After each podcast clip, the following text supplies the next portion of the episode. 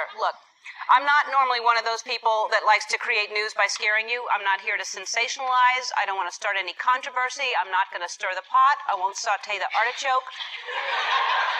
But I cannot stay silent anymore. No longer can I stay silent. People, there is something going on with Tupperware. Let me repeat that. There is something going on with Tupperware. Say it with me. Something is going on with Tupperware. Something is going on with Tupperware. Just the fellas. Something is going on with Tupperware. Ladies now. Something is going on with Tupperware. Remix.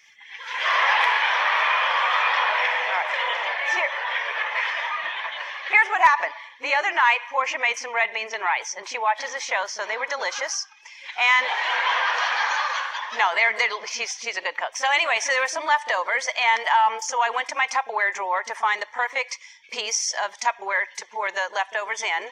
And you want one that's big enough to fit all the leftovers in, but not so big that it takes up space in your fridge, and you're like, oh, I didn't need one that big. Anyway, so long story short, I find the perfect one, and I filled it right to the top, but not too high where it's going to be a problem, and it was beautiful. I felt it one with the universe. And so I have my red beans and rice, it's in my Tupperware, and now I have to look for the lid.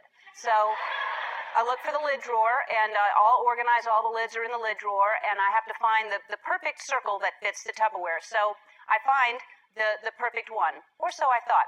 I press it down, and you know, you have to go all the way around on the side to get to that place where you burp it, which is always fun. And so I go all the way around, and it, it pops up, and I keep going around and around, and it and it's like it's almost right, but it's a tenth of a centimeter too small but I know it's got to be the right one because why would I buy Tupperware one size and then a different one that's one tenth of a centimeter smaller?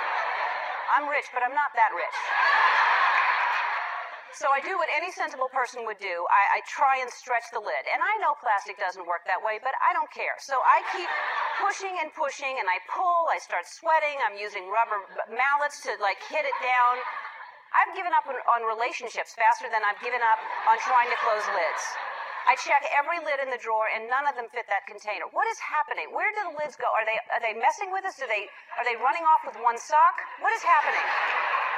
By the way, why is there only one sock when you see it in the road? It's just one. It's not two. And, and why is it wet? That's my question. That's a whole different thing. Anyway, someone out there, if you have a solution, please.